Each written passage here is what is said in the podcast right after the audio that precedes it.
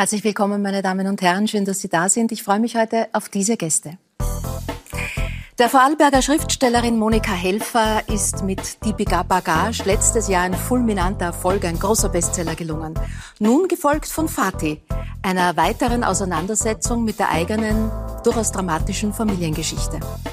Mehr als drei Jahrzehnte bringt Franz Posch mit seiner Sendung Mein Liebste Weiß österreichische Volksmusik in die heimischen Wohnzimmer. Der ehemalige Musik- und Sportlehrer, der unglaubliche 20 Instrumente spielt, präsentiert seine nächste Sendung zum 100. Geburtstag des Burgenlandes. Durchschnittlich 2,8 Millionen Österreicher und Österreicherinnen hören seine Stimme im Ö3 Wecker. Seit Starmania 2021 kennt man auch sein Gesicht. Philipp Hanser, der Radiomoderator, Kommentator und Podcaster, ist vielseitig beschäftigt. Privat hat er sich in letzter Zeit viel mit Ahnenforschung beschäftigt. Mit den vielen Facetten der österreichischen Sprache setzt sich Lisa Krammer auseinander. Für ihren Podcast Mundart interviewt die Sprachforscherin Menschen aus unterschiedlichen Lebenswelten und untersucht den Gebrauch verschiedener österreichischer Dialekte. Herzlich willkommen meinen Gästen heute. Äh, Lisa Krammer, wenn man diese Dialekte wissenschaftlich untersucht, äh, sprechen Sie die auch alle? Also ich komme ursprünglich aus dem Burgenland und dementsprechend durchaus burgenländischer Dialekt, aber es ist schwierig zu sagen, wo beginnt Dialekt, wo hört Dialekt auf, was ist der burgenländische Dialekt. Ich lebe schon sehr lange in Wien, also das vermischt sich mhm. alles dann doch recht. Aber gibt es aus wissenschaftlicher Sicht besondere Worte, die, die Ihnen äh, begegnet sind, die man sich dann einfach auch merkt? Also ich mag zum Beispiel Kuckerschecken irrsinnig gern. Das ist ein Wort, das nicht mehr so gebräuchlich ist heute, die Sommersprossen. Guckerschecken, ich weiß gar nicht, ist das wienerisch oder wo auch salzburgisch, ich weiß es nicht. Also Steiermark kommt es nicht. Steiermark kommt es nicht. in meinem ganzen Leben. Ja. Bei uns heißt Merzerschess. Wie?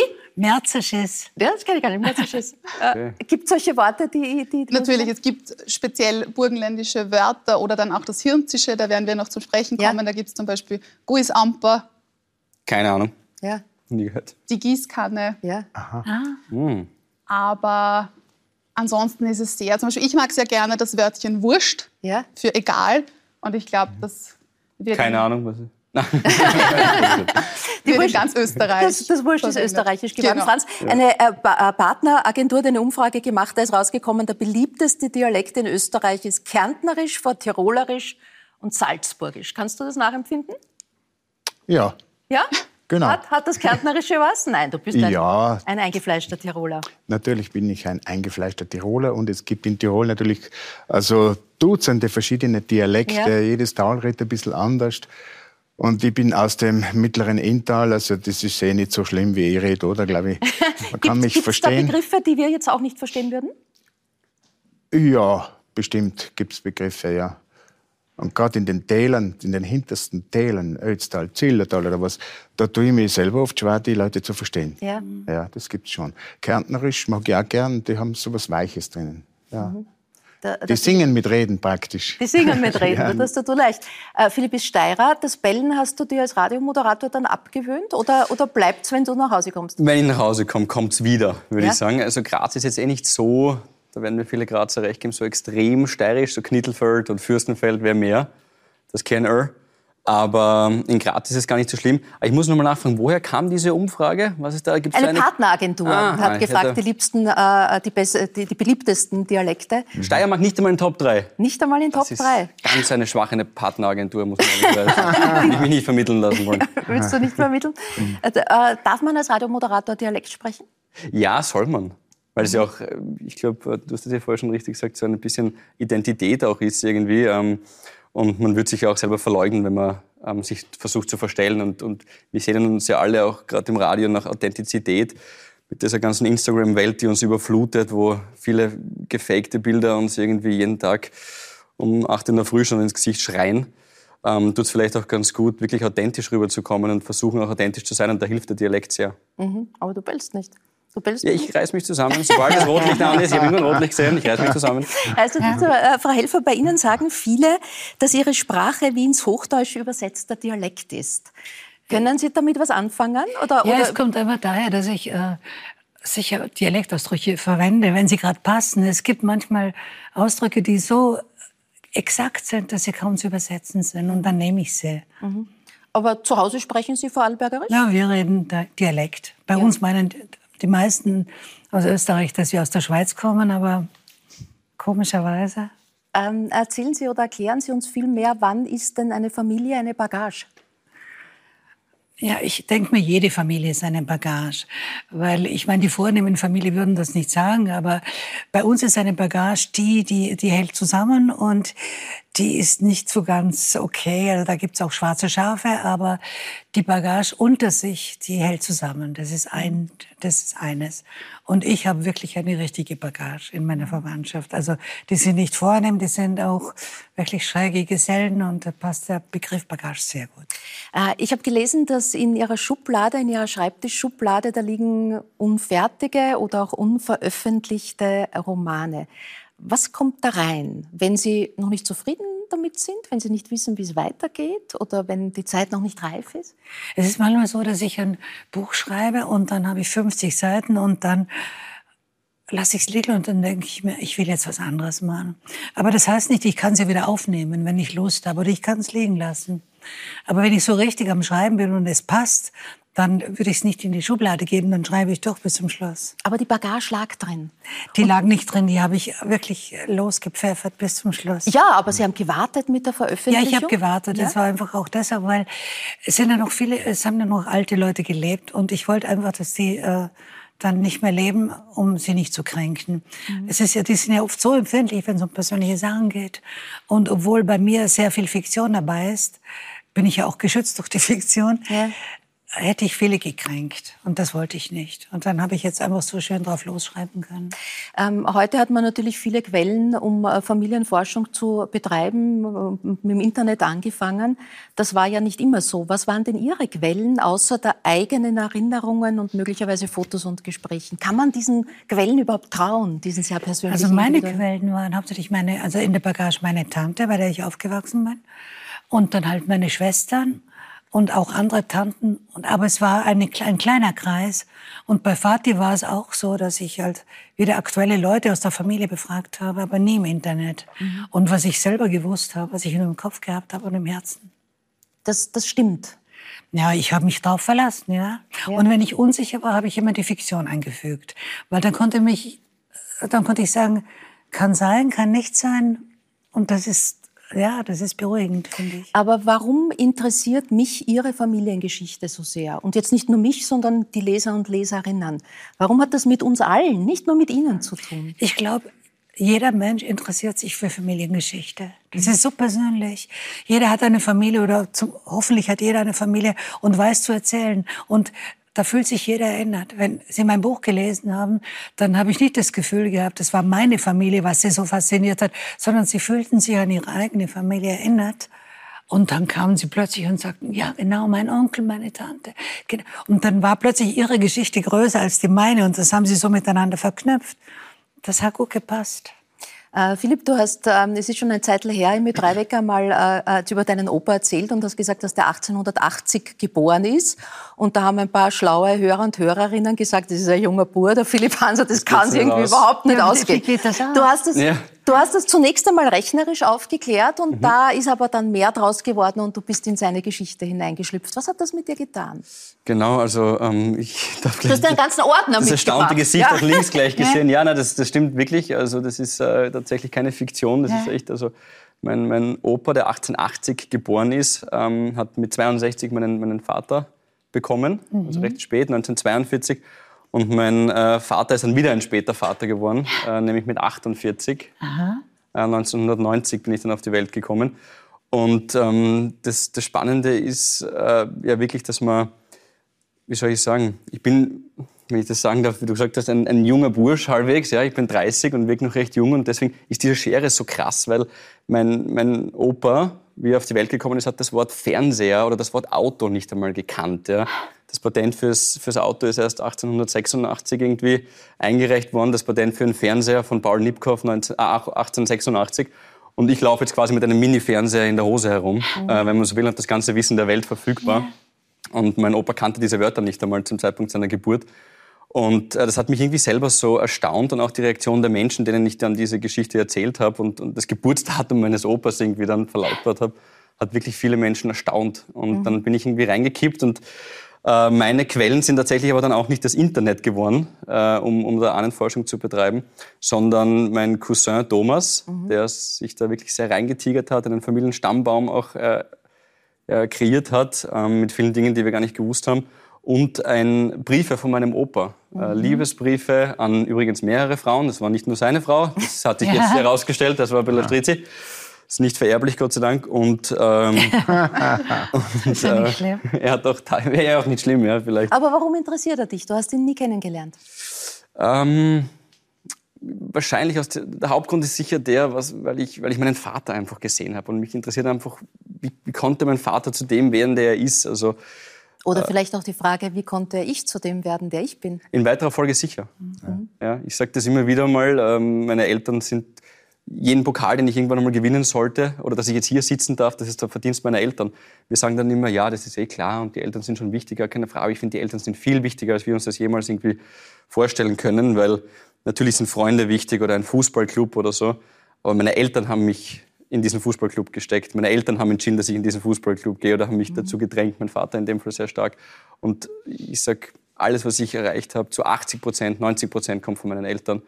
Und wie das, oder woher das kommt, nämlich eben von meinem Opa, hat mich einfach brutal interessiert, zusätzlich zu der Tatsache, dass er 1880 geboren ist und wie er in meinem Alter war, war, das finde ich immer ganz krass, und das ist mein Opa, wie er in meinem Alter war, war der Erste Weltkrieg Eben. noch vier Jahre entfernt. Mhm. Der Erste.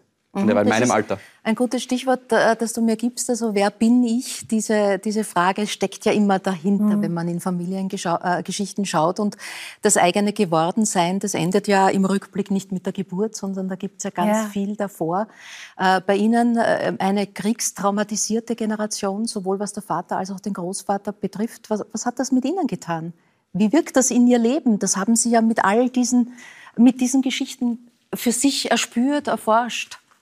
Also ich denke mir, ich habe meinen Vater deshalb ziemlich gut verstanden, weil ich ja gemerkt habe, die Männer, die aus dem Krieg kamen, die waren alle traumatisiert. Und wie soll es anders sein? Mein Vater war unglaublich schweigsam, er war sehr zurückgezogen, war leutescheu.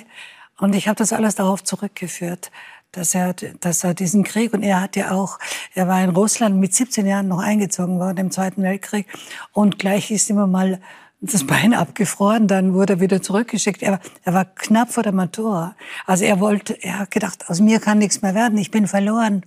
Also diese Vorstellung ist doch entsetzlich. Und dann musste er wieder ins Leben zurück und, und alles wieder neu machen und alle seine Wünsche waren begraben. Das ist unglaublich schwierig. Das ist er, aber wer sind jetzt daran Sie? Ja, ich denke mir halt, ich, ich verstehe es und, und durch das Verstehen kann ich eher begreifen, was aus mir geworden ist. Dass ich, dass ich Lust habe, darüber zu reden oder, oder nicht darüber zu reden, nicht, aber darüber zu schreiben. Mhm.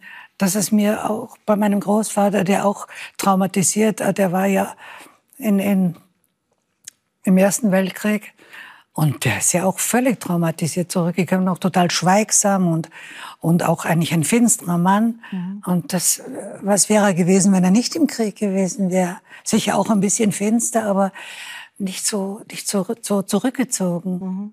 Das Schweigen und ja. das darüber reden. Das war die Bagage und jetzt gibt es den Vati. Sie widmen ja. sich der Figur ihres Vaters und auch da ist ja wieder wahnsinnig spannend, dass äh, beide ihre Elternteile eigentlich in gewisser Weise ohne Vater waren. Ihr Vater ist als äh, Sohn einer ledigen Magd zur Welt gekommen ja. und ihre Mutter hatte zwar einen Vater, aber das war eben äh, der, der aus dem Krieg zurückgekommen ist, der sie aber auch nicht angesprochen hat, weil er bezweifelt hat, ob er der leibliche ja, Vater genau. ist. und dann sind Sie da jetzt die Tochter dieser Eltern. Ja. Äh, schließt sich da, äh, zieht sich da etwas, etwas weiter? Ist das ja, Zufall? schon. Ich meine, dadurch, dass ich natürlich äh, noch Geschwister habe und ich mit denen reden kann darüber, ist das etwas, was wir miteinander verbinden. Also die Geschichte unserer Großeltern. Und ich habe meine Großeltern auch nicht gekannt. Mhm. Und ich meine, meine Mutter war natürlich auch traumatisiert, weil der Vater kommt aus, kommt aus dem Krieg, äh, meine Großmutter ist schwanger und er denkt sich, von mir ist das nicht was ja hätte sein können, dass es von ihm ist. Er war ja auch im Urlaub. Und dann wird einfach meine Mutter nicht akzeptiert. Die wird nie angeschaut. Die wird, die ist eigentlich, die wächst unter dem Rock ihrer Mutter auf. Mhm.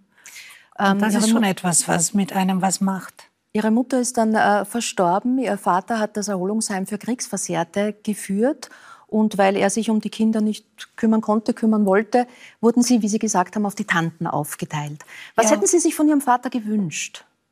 Ja, ich habe mir schon manchmal gedacht, äh, der redet nie mit uns oder so. Aber es war, wir haben es einfach akzeptiert. Es war so, es war so. Es war einer, der nicht geredet hat. Er hat gesagt, lest Bücher, dann erfahrt ihr mehr und so. Lesbücher, das ist das Stichwort. Was war seine ja, große genau. Person? Sie sagen, er war, er war büchersüchtig. Wenn Sie einen Schluck viel Wasser vielleicht mal. Ja, er war büchersüchtig. Er war absolut. büchersüchtig. Äh, äh, ist, klingt das negativ oder ist das eine positive Eigenschaft für Sie? Beides. Ich meine, das Negative war für uns Kinder. Entschuldigung. Kein Problem. Ich würde klopfen kommen, aber ja, besser nicht. nicht. besser nicht. Na, dass er. Wo war ich jetzt stehen? Büchersüchtig. Ah ja. Na, die Bücher waren für ihn alles. Wir haben als Kinder gedacht, gut, die Bücher, dann wir. Lange nichts, dann wir. Und es war auch so, die Bücher waren für ihn heilig. Und er hat auch uns nie erzählt, wenn er ein Buch gelesen hat, was drin gestanden ist. Er hat auch nicht gern gehabt, wenn wir seine Bücher aus seiner Bibliothek. Er hat gesagt, geht in die Gewerkschaftsbibliothek, leitet euch dort die Bücher aus. Die haben wir jede Woche stapelweise geholt und gefressen. Und er war einfach so. Und wir haben das akzeptiert. Ich meine, was schlechter daran, dass wir einfach kein Geld hatten. Wir hätten auch ohne seine Büchersucht kein Geld gehabt. Aber mit seiner Büchersucht, er hat einfach, er konnte nicht. Er hat einfach wie ein Junkie alles bestellt, was gerade und, und alles gekauft. Und hat gesagt, wieso, ihr könnt doch im Winter die Sommerschuhe anziehen, könnt die Kneipe zieht Socken drin an. Wieso geht das nicht? Also er hat überall gespart, nur nicht bei seinen Büchern. Darf ich ja? Zwischenfragen? Ja, Kommt er gut weg in dem Buch ja. oder ist es eine Abrechnung? Nein, es ist keine Abrechnung. Okay. Ich würde nie eine Abrechnung über meine Familie schreiben, nie. Ja. Er kommt gut weg. Ich habe ihn ja auch gern. Ja. Ja. ja. Äh, jetzt wird aber dann die Tochter des büchersüchtigen Mannes Autorin. Und sie widmet ihre ersten beiden Bücher ihrem Vater. Ja. Was hat er dazu gesagt? Hat er sie gelesen? Er hat sie schon gelesen, aber er hat zum Beispiel nichts dazu gesagt. Er hat nur gesagt, mach so weiter, so. Mhm. Nicht so negativ, vielleicht manchmal auch ein bisschen positiv und so. Also, es hat ihn irgendwie, er wollte nicht darüber reden, aber er hat mich, was mich sehr gefreut hat, äh, hinter Heine gestellt, also in seiner mhm. Bibliothek. Und das ist schon eine Ehre für mich, ja. hinter ja. Heine zu stehen. Mhm. Was gibt es Besseres? Ja. War das inhaltlich oder alphabetisch geordnet? Aber ich habe es natürlich auch gleich. Sie haben, so, so sagt die Legende, Ihren Mann Michael Köhlmeier vor dem ersten Treffen mit Ihrem Vater sogar gewarnt vor dieser Büchersucht. Warum? Das muss doch für ihn eigentlich auch äh, ein, ein toller An Anknüpfungspunkt sein. Ja, der Michael ist ja selber büchersüchtig. Ach so. Aber ich habe äh, hab ihm gesagt, er soll aufpassen, wenn er ein Buch in die Hand nimmt, wie er es in die Hand nimmt, ah, ja. was er nicht machen sollte. Also der Michael hätte nie was falsch gemacht, weil er ja selber so ein, ein äh, ästhetisch was Bücher anlangt und er würde ein Buch nie so aufschlagen oder äh, ein Esel oder, oder irgendwie den Finger nass machen oder umblättern, was ja eine Todsünde ist. Ja. Ja. Ein büchersüchtiger Vater, ein büchersüchtiger Mann. Ja. Hobbypsychologisch würde ich sagen, ist ein Fall für die Couch. Schon, ja. ich meine, ich habe äh, ich habe ja selber auch Bücher wahnsinnig gern, aber ich bin nicht bibliophil. Also ich habe auch, ich lese Taschenbücher, ich lese wegen des Inhalts. Mhm. Der Michael neigt auch dazu, jetzt zum Glück weniger, dass er sich die schönsten Ausgaben kauft. Wenn ich, ich habe ihm einmal aus Berlin eine Erstausgabe von Thomas Mann mitgebracht, hat er sich so unglaublich gefreut. Er hätte sich über einen Porsche nicht so sehr gefreut. Mhm. Das ist einfach seins. Mhm. Ja. Wie geht eine Schriftsteller-Ehe? Darf er ihrs lesen äh, und umgekehrt? Ja, schon. Ich bin froh, wenn er es liest. Also ich meine, ich brauche natürlich meine Zeit, bis ich fertig bin. Und dann gebe ich es ihm, weil er ist mein erster Leser. Ich meine, er, er gibt mir immer gute Tipps. Und er, besonders was die Dramaturgie anlangt, habe ich unglaublich von Michael gelernt. Und ich gebe und er gibt mir auch seine Sachen, die ich lese. Und es ist einfach, man ist zwar immer extrem beleidigt, wenn man kritisiert wird, sehr klar. Aber im Endeffekt ist es total gut. Mhm. Ja. Philipp, was nimmst du mit für deine Idee aus, deinem, äh, aus deinen Recherchen über Arthur, deinen Großvater, ein Buch zu schreiben? Wenn du Monika Helfer, der erfolgreiche ja, Ich würde es gerne dem Michael Köhlmeier zum Lesen geben, wenn das möglich ist. ja? Ich würde es gerne euch beiden ja, zum Lesen geben. Ähm, ja, genau. Aber wir sind brutal in der Kopf. Das ist in Ordnung. Das ist in Ordnung. Ich glaube, das muss man manchmal auch sein, brutal ehrlich in, in solchen Dingen. Ja, sonst nützt es nichts. Ich glaube auch. Ja. ja. Vielleicht eben in einer guten Beziehung. Bist du schon drinnen mitten im Schreiben? Kinderschuhe, wirklich mhm. absolute Kinderschuhe. Ich versuche jetzt mal alles zu sammeln. Ich muss auch ehrlich zugeben, er hat ähm, auf Kurrent relativ viele ähm, Texte geschrieben, die nicht sehr ja, spannend waren. Also er schreibt, für ihn sicher, in der heutigen Zeit wäre das wahrscheinlich nicht lesbar, weil er schreibt da 20 Seiten wirklich über eine Wanderung irgendwo in, in, in Japan. Da kann man schon den, die Tatsache rausnehmen, dass er in Japan war mit 20. Das ist schon das war 1900 genau. Das Aber Sie müssen ja auch seine Schrift, die Korinthschrift lernen. Wir sind gerade dabei, das zu übersetzen mit einem ähm, ja. Universitätsprofessor aus Innsbruck, mhm. ehrlicherweise. Das Aha. machen wir gerade. Ja, also ich weiß jetzt schon ein paar Wörter, ja, ja. aber den, den, Großteil lassen wir übersetzen von einem, einem, Profi.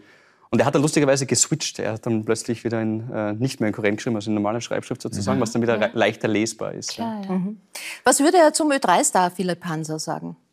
Boah, also, der Opa, das, das, kann ich jetzt nur von, von den Erzählungen von Papa herholen.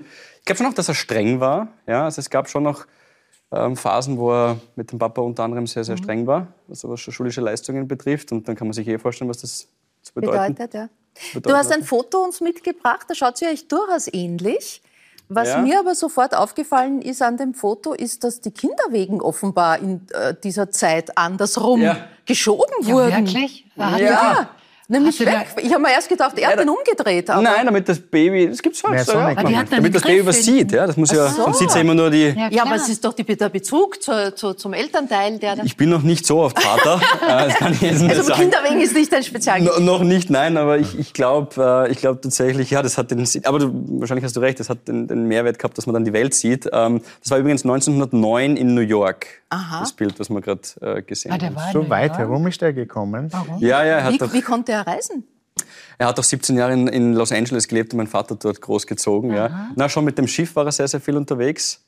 Ähm, das hat dann mein Vater übernommen. Der war dann, hat dann auch vier Weltreisen gemacht und mhm. äh, immer auf dem Schiff gearbeitet. Das hat auch der Opa irgendwie schon mhm. quasi begonnen, wenn man so will. Und äh, ja, und das war eben gerade in, in New York mit einer seiner ersten Kinder von einer seiner ersten Frauen. Ah ja.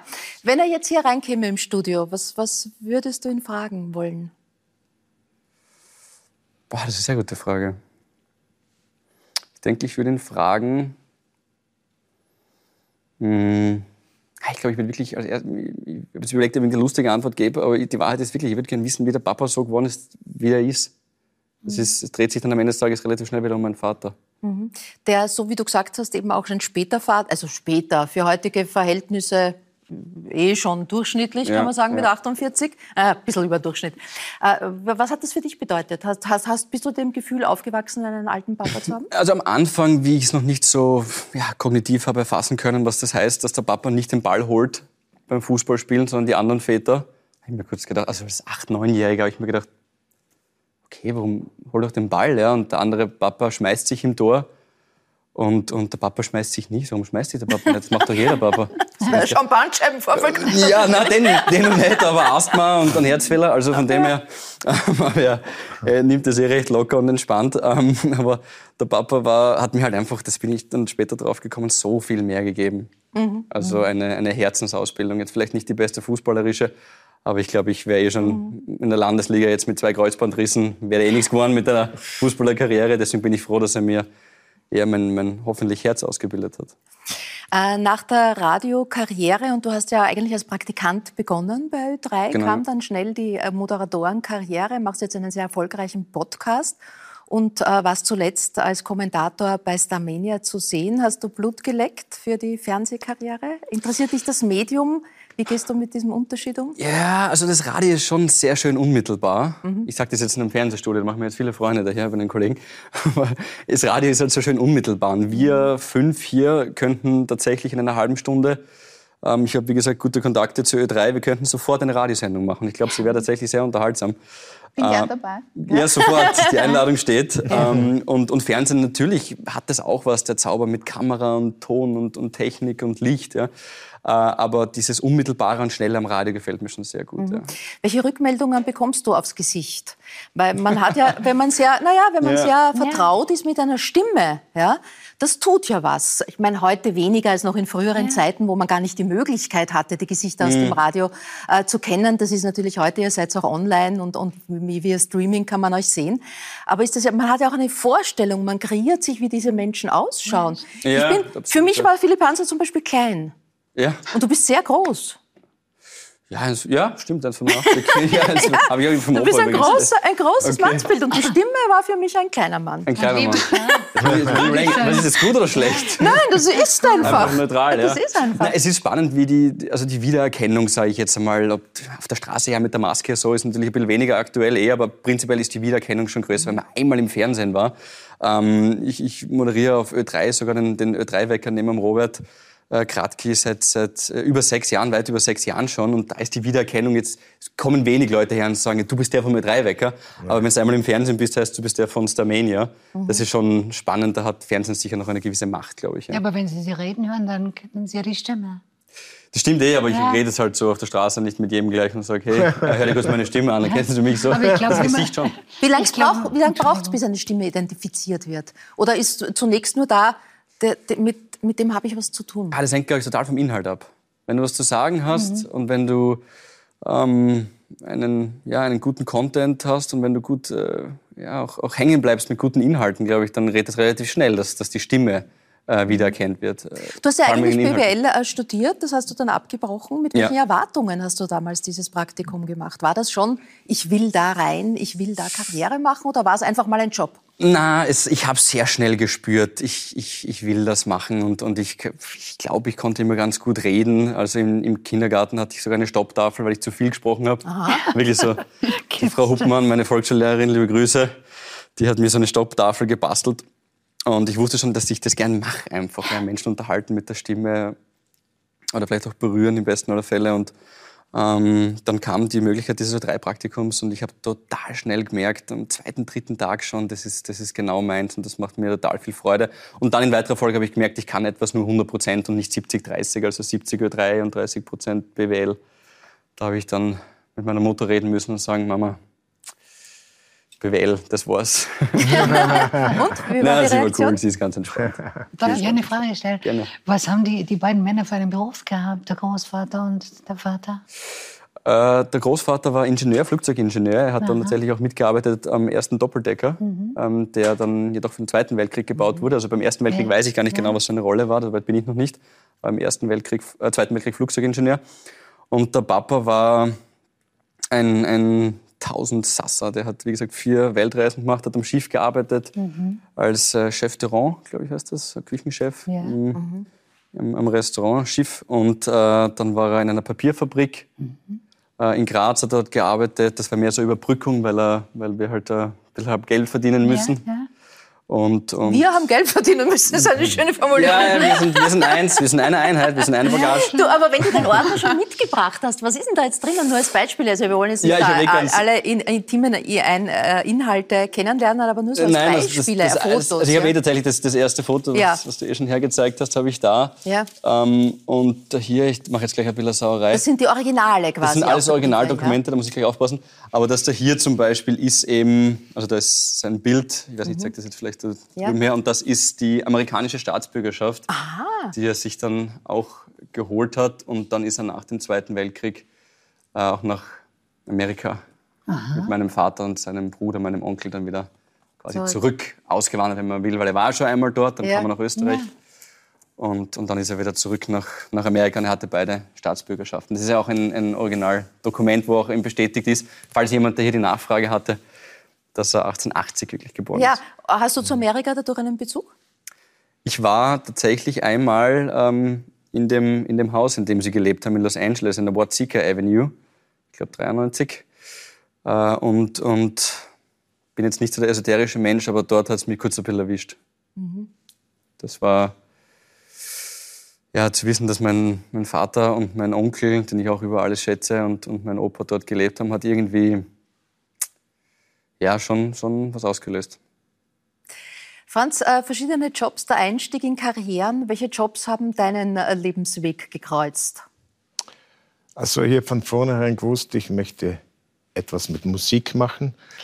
Und darum bin ich nach der Matura zur Militärmusik und danach habe ich angefangen mit dem Schulmusikstudium. Ein zweites Fach braucht man auch. Dann habe ich Sport dazu genommen und habe also lange am Akademischen Gymnasium in Innsbruck unterrichtet. Mhm. Und so nebenbe, nebenher hat sich ergeben, dass ich im ORF Tirol Radiosendungen gemacht habe.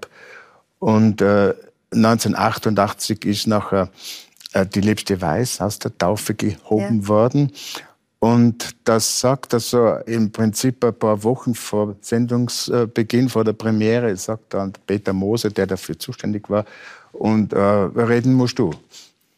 Und ich habe das vorher nicht gemacht. Ich bin wie ein Nichtschwimmer ins Wasser gekupft.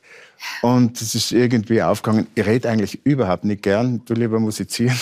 Aber in dem Fall muss es halt tun. Und inzwischen habe ich mich auch ein bisschen daran gewöhnt und das macht viel Spaß. Aber eigentlich bin ich ein Musikant, der halt ein bisschen durchs Programm führt auch.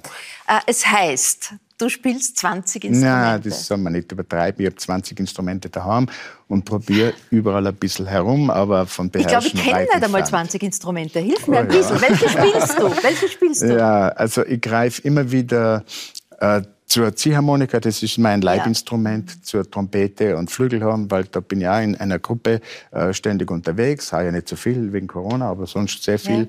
Äh, hin und wieder Klarinette, ein bisschen Gitarre ist im, im Büro, so neben, nebenan steht sie gerade und da klimper ich halt ein bisschen manchmal.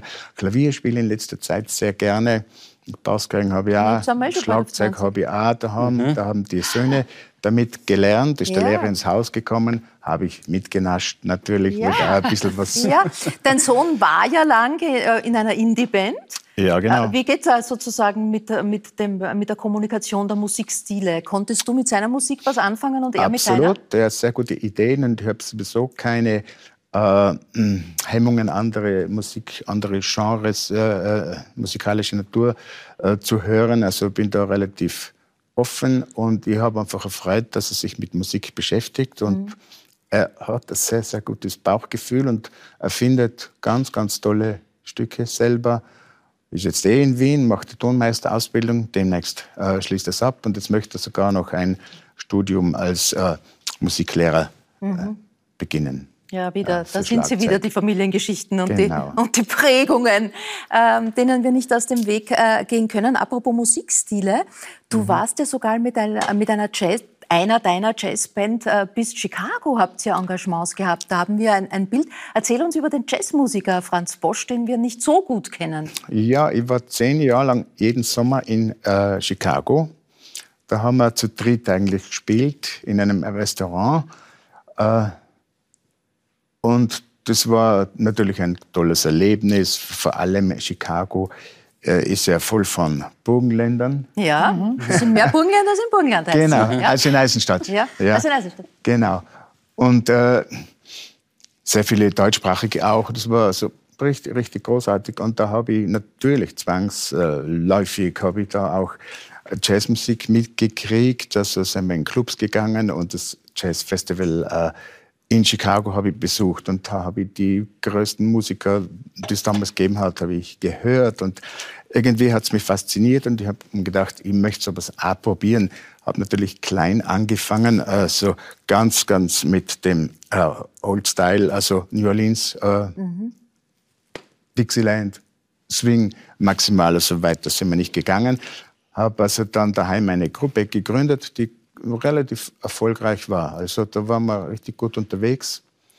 Das hat mir sehr, sehr gefallen. Das mhm. war natürlich der Einfluss von, von Amerika damals, von Chicago. Ja, also ja. Chicago, Burgenland, mhm. Burgenland. Denn die mhm. äh, nächste Sendung, mein liebster Weiß, wird aus Donnerskirchen, aus dem Burgenland ähm, genau. übertragen werden live. Mhm. Ähm, zum anlässlich 100 Jahre äh, Burgenland. Was kann jetzt ein Tiroler, ein kerniger Tiroler mit dem Burgenland anfangen? Was ist dort schön für dich? Was fehlt dir? Also ich kann sehr viel anfangen, weil Abwechslung macht das Leben süß. Wir haben diese steilen Berge Und wenn ich mal da ins Burgenland komme und diese wunderbare Hügellandschaft äh, sehe, äh, dann äh, gefällt mir das schon sehr. Und vor allem mhm. die tollen Weingärten. Und wenn man dann in St. Margareten über den Stammbruch fährt und da vor mir liegt der, der Neusiedlersee vor einem, das ist toll. Und da habe ich sogar ein paar Mal schon Urlaub gemacht. Ich genieße das sehr, freue mich sehr. Und ich äh, bin ein Fan vom Burgenland. Ja, werde uns die Lisa gleich hinführen. Man auch in der äh, Sendung dann spüren. Und es ist mir wichtig, dass man dann also auch vom musikalischen her diesen Unterschied merkt, weil ja. die Burgenländer singen anders, die spielen anders. Mhm. Wir machen eine Tamburiza-Gruppe dabei. Mhm. Und das ist das Tolle an der Volksmusik, diese Vielfalt, weil die, jede Region bisschen anders klingt. Ein bisschen anders ist, aber bevor die Lisa das Hirnzische bringt, äh, Monika Helfer, die Abwechslung, die lieben Sie und Ihr Mann ja auch. Sie haben in Wien, glaube ich, eine kleine Wohnung und leben ja. aber an sich in Hohenems. Und in Wien haben Sie ein liebstes Hobby, in der Straßenbahn Menschen beobachten. Das tue ich zu Hause auch. das tue ich überhaupt. Ja? Ich, äh, Weil? Also seit ich in Camp bin, mache ich das. Ist, weil ich da, da, lernen kann. Ich meine, wenn ich jemanden anschaue, dann habe ich so ein Bild, eine Geschichte, irgendwas fällt mir ein. Es gibt nichts Interessanteres als Menschen, finde ich. Ja, Und warum genau. gerade in der Straßenbahn? Weil die Leute sind, fühlen sich da nicht beobachtet, die genau. sind da so bei sich und sind, und, und sind nicht affektiert oder, oder spielen irgendwas vor. Die sind einfach so, wie sie sind und das finde mhm. ich total spannend. Oder wie sie zueinander sind, wenn sie ein Kind dabei haben oder zwei alte Menschen, ganz egal. Mhm. Also dieses Zueinander oder dieses für sich allein sein, so beobachten, das finde ich unglaublich spannend. Mhm. Aha. Lisa, Burgenland, Hirnzisch. Burgenland. Die schöne Bogenländerin. Die schöne Bogenländerin. Das ist ein wunderschönes Na, Lied. Äh, Hirnzisch, wie geht Hirnzisch? Kennen Sie auf Hirnzisch uns irgendwas?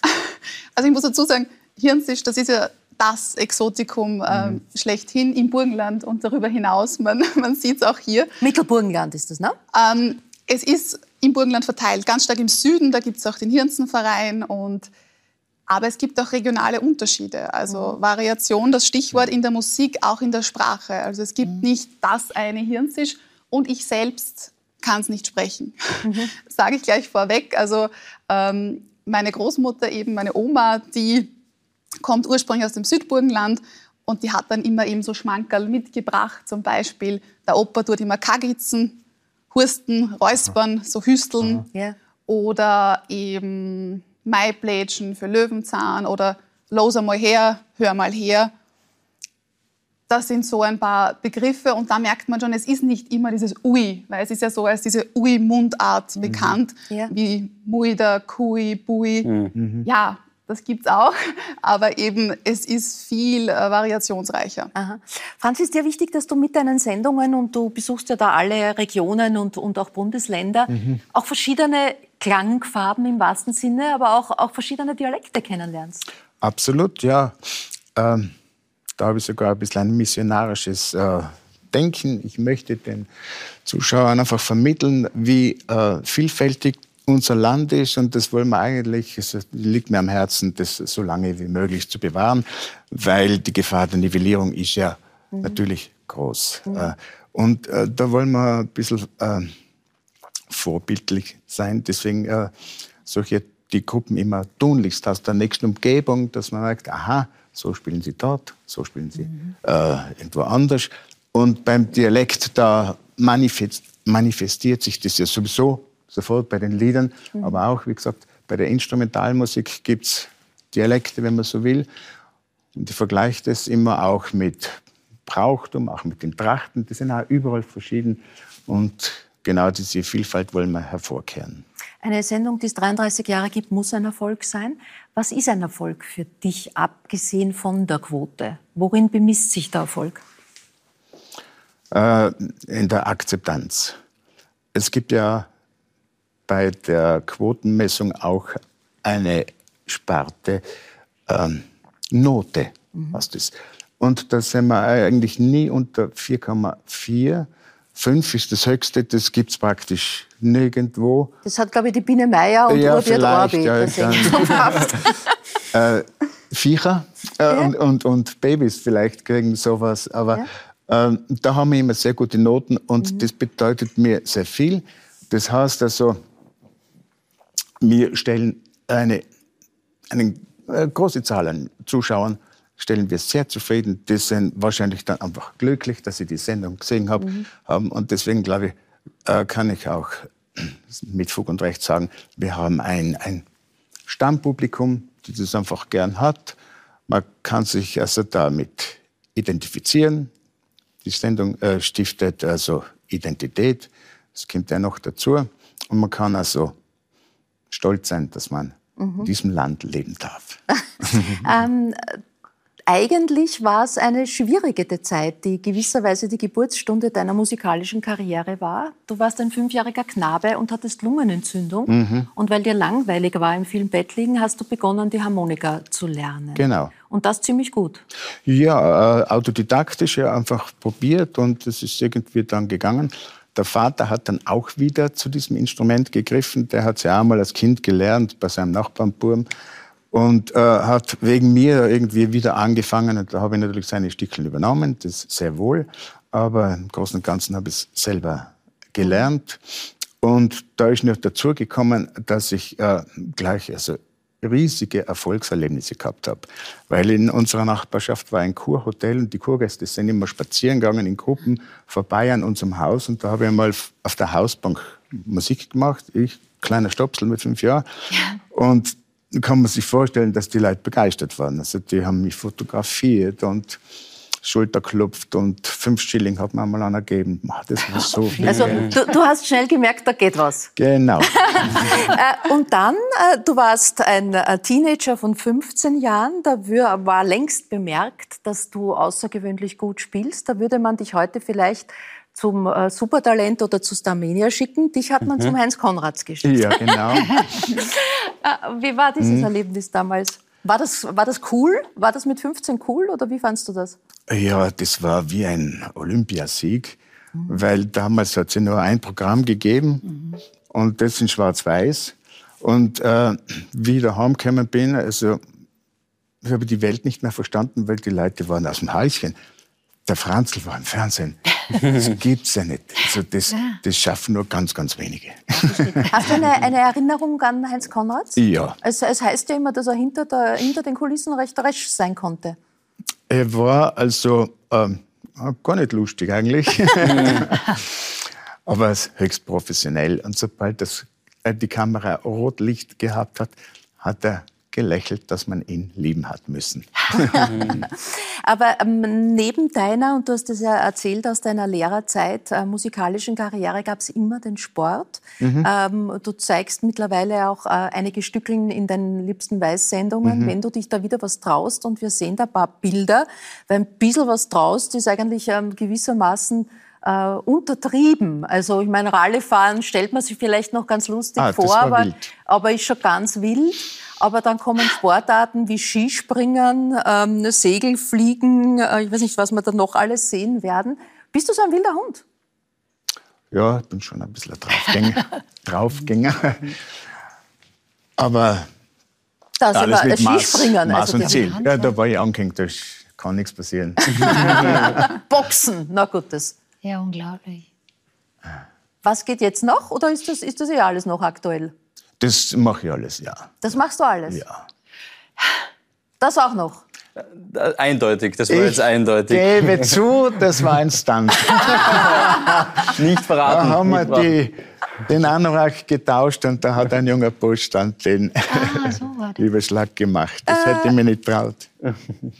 Äh, Lisa, der Franz Bosch äh, spricht ähm, vollkommen ungeniert und aber eigentlich sehr selbstverständlich seinen Dialekt, das Tirolerische. Äh, ist das auch eine Frage des, der Identität, wie er sagt, aber auch eine Frage des Selbstbewusstseins? Also gerade am Land haben Generationen von Kinder, äh, Kindern gehört, sprich keinen Dialekt. Das ist ganz klassisch noch diese alte Einstellung sozusagen, würde ich sagen, die, der Dialekt teilweise ist was Defizitäres, mhm. dass man dadurch auch dann in der Schule es schwieriger mhm. hat, weil ja Standarddeutsch, Hochdeutsch hier die Sprache ist und dass man sich da einfach schwer tut. Mhm. Aber heutzutage äh, weiß man ähm, auch im Sinne von Mehrsprachigkeit, wenn man mit mehreren Sprachen aufwächst und auch mit mehreren Sprechweisen, dann ist das eine Ressource und eine Bereicherung in jeder Hinsicht. Ist es auch eine Frage des sozialen Status gewesen oder heute immer noch? Natürlich, es ist ganz klar, Sprache ist nie wertfrei. Sprache ist unser persönliches Ausdrucksmittel. Und wenn ich jetzt Hochdeutsch, Standarddeutsch spreche, habt ihr alle, ihr, ihr alle hier andere Bilder, andere Vorstellungen im Kopf. Und wenn ich jetzt switche und ein bisschen dialektaler spreche, dann kommt es schon ganz anders. Ja. Mhm. Ja. Passt das jetzt zu meiner Rolle als Sprachwissenschaftlerin? Mhm. Passt das jetzt zu mir als Wissenschaftspodcasterin? Wie ist Lisa Kramer privat? Also da sind so viele Aspekte und der Kontext ist mhm. ein wesentlicher Punkt. Und mhm. wir sind ja eine Fernsehsendung, Philipp Hanser hat schon gesagt, das ist der Kontext, das rote Licht und das ist auch bei mir dann so Standarddeutsch Hochdeutsch. Ja, bitte, der Franz als ehemaliger Lehrer zeigt er brav auf. Ja, interessantes Detail. Äh, mir fällt auf, dass der Dialekt sich mehr und mehr etabliert, auch mhm. bei den Jungen. Mhm. Und vor allem stelle ich das fest, also beim Schreiben. Mhm. Also mhm. wenn mir, äh, also ein junger Mensch schreibt nie in der Schriftsprache. Äh, die SMS, was ich kriege von, von meinen Söhnen, äh, wenn sie wissen wollen, ob ich noch heimkomme, schreiben sie, wo bleibst? Wenn kommst. Mhm. Volle. Ja. Die schreiben nur im Dialekt. Mhm.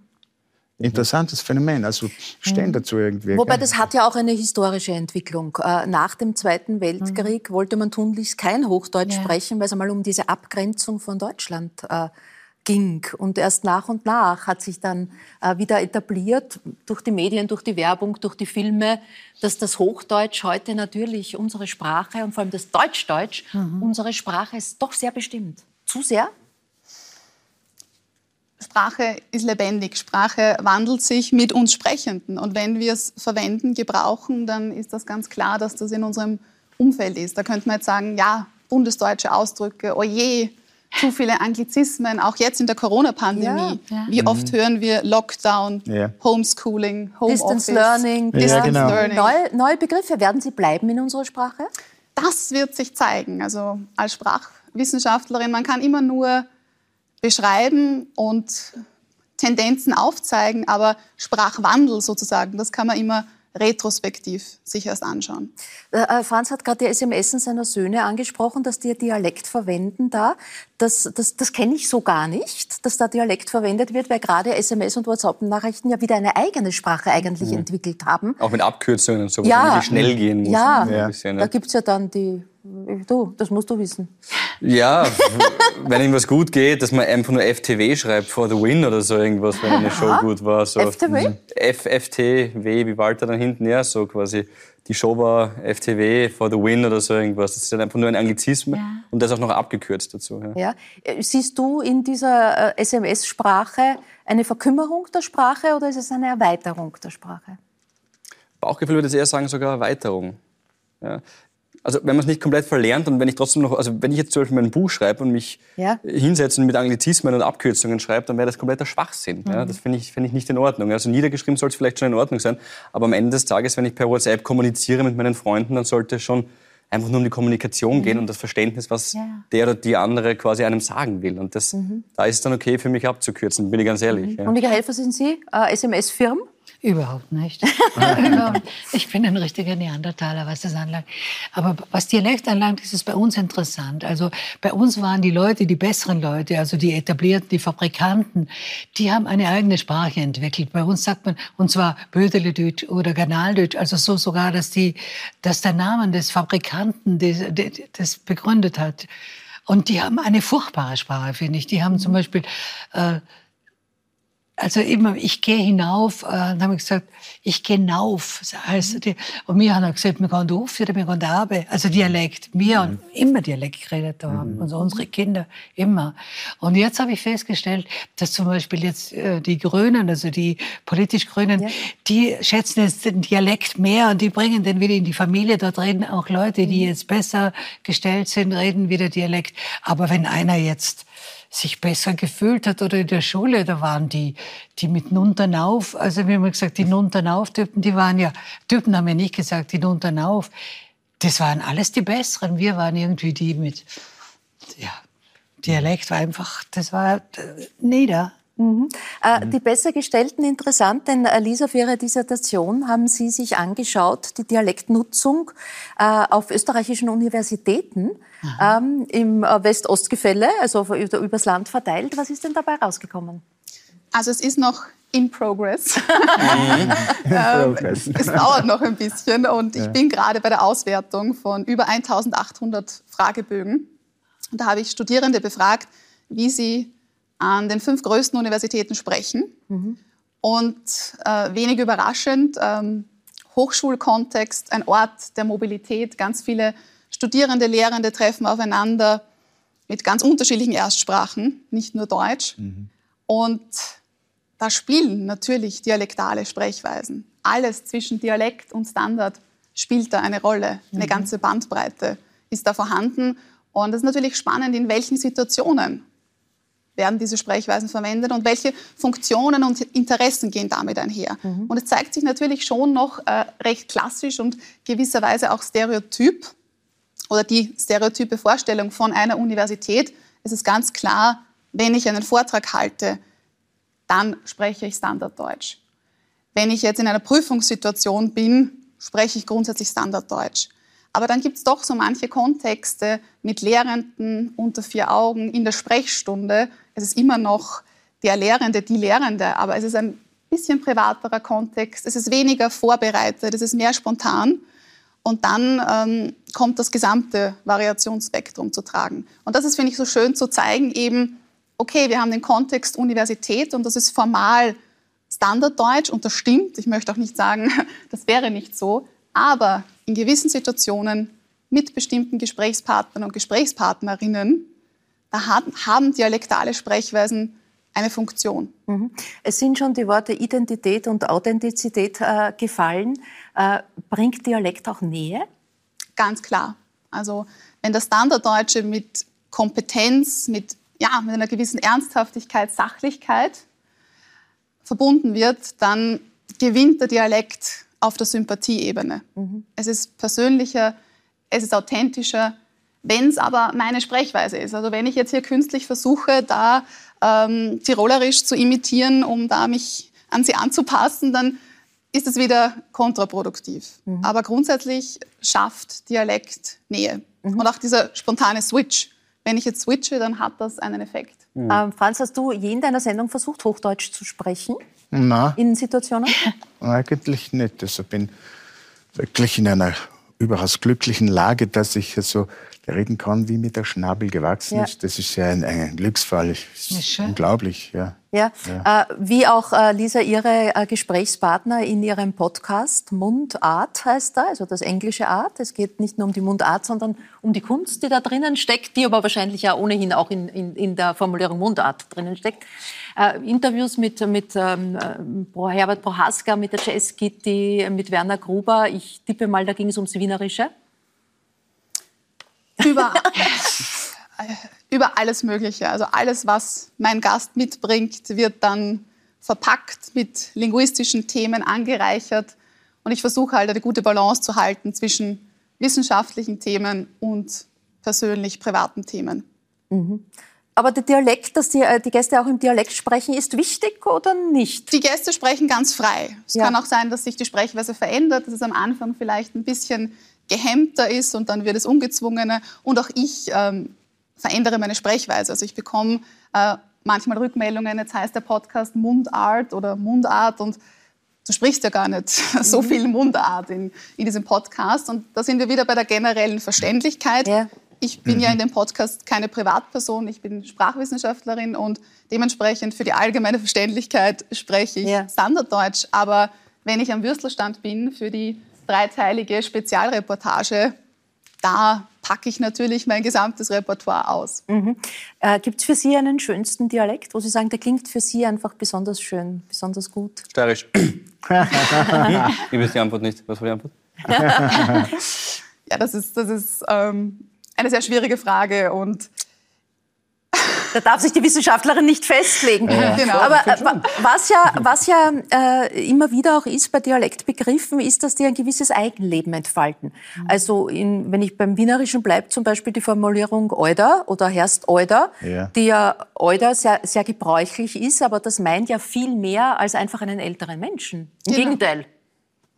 Ja. Was steckt alles drinnen? Das hat sich verselbstständigt. Also Euder hat wirklich eine, eine schöne Entwicklung hingelegt. Mhm. Das kann man jetzt im Nachhinein ja, sprachwissenschaftlich ja. äh, untersuchen. Am Anfang war es eher alter Alte eben, ähm, dieser, dieser Name.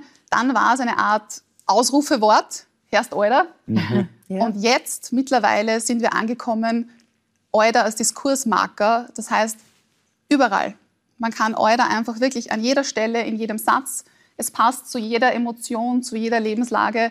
Und es ist eben nicht typisch wienerisch. Ich würde sagen, es ist eben schon gesamtösterreichisch und vielleicht auch schon darüber hinaus. Ist es so? Ist Euder in ja, Vorarlberg angekommen? Ja, schon. Ja, ja auch in Tirol. Ja, in Tirol, Euder, ja. ja. Steiermark sowieso. Sowieso. Das ist eine sehr gute Sendung, Alter. Ja. ja, genau. Ja. Das ist eigentlich dann sogar wirklich als Kompliment gewesen. Das war ja das Jugendwort des Jahres oder das Wort des Jahres letztes Jahr oder so. Ja, das passt oh, gut. Ja, ja. gut. Herrlich sind ja die, die Südtiroler Skifahrer, oder? Weil? Wenn die so interviewt werden. Ja, Na, so köstlich. Dominik Paris der Paris. Der ist super. Ja, ja. Der Paris ist erzähl, erzähl, erzähl, musst du kurz... Na, also die... Äh, scheren sich überhaupt nichts. Also ja. die reden wirklich, also die haben so viel Selbstvertrauen, ja, sie gewinnen auch genug, ja, ja. Äh, dass sie daherreden, so wie ihnen der Schnabel gewachsen ist. Und der Dominik Paris aus dem Ultental hat zum Beispiel schon ein bisschen einen zachen Dialekt, muss man aufpassen. Aber es macht ihn so sympathisch. Unfassbar. Weil, strahlende Augen, weil er äh, ehrlich, authentisch ist. Ein Dominik Paris-Interview. Ja. Also, der ist so authentisch. Und, und, im Gegensatz dazu erlebt man gerade bei Sportlern oft, wenn ihnen dann gesagt wird, red, kein, red nicht Dialekt, ja, das äh, war was, so, was ihnen da äh, mhm. genommen wird, was, genau. was da fast abgeschnitten wird von einem Menschen, wenn man ihnen den äh, Dialekt untersagt. Was ja. sagt er zum Beispiel, dieser Sportler? Der Dominik Sagen Sie einen Satz? Ja, es sagt einfach, ja der haben, da hat es mir ein bisschen gefeigelt und so, aber nachher habe ich es wieder habe ich mir gedacht, jetzt muss ich Gas geben. Nachher ja, bin ja, ich einfach. Sympathisch. Oder der ja. Matthias Meyer ist ein Hund, der ist runtergefahren. Ja. Die gesenkte Sau, das ist dann ähnlich ja. wie der Ansinger ein bisschen, aber ja. einfach so ganz ehrlich und, und weil wir über das schon geredet Sehr sympathisch. Das Rotlichtchen an und der hat keinen Filter. Und das ist wichtig. Ja, super. Ja, stimmt. Ohne Filter ist gut. Ja. ja. ohne Filter. Okay, ich danke, dass wir ein bisschen hinter den Filter schauen durften ja. heute. Ich Gerne. danke meinen Gästen für Einblicke danke. in ihr Leben, danke. in ihr Schaffen, in ihr Denken. Verabschiede mich mit einem herzlichen EWT, wie ich gelernt habe. ja, genau. Und äh, darf Sie einladen, auch nächsten Donnerstag wieder mit dabei zu sein. Ich freue mich dann auf Gary Kessler, äh, der äh, über seine neue äh, Inszenierung, die Show, die vor dem Stephansplatz, äh, vor dem Stephansdom stattfinden wird, unter dem Titel Austria for Life stattfinden wird. Und ich freue mich auch auf meine äh, Kollegin Martina Rupp, die legendäre Ö3-Stimme, die uns schon bald fehlen wird. Äh, ich danke für heute, wünsche eine gute Nacht. Auf Wiedersehen.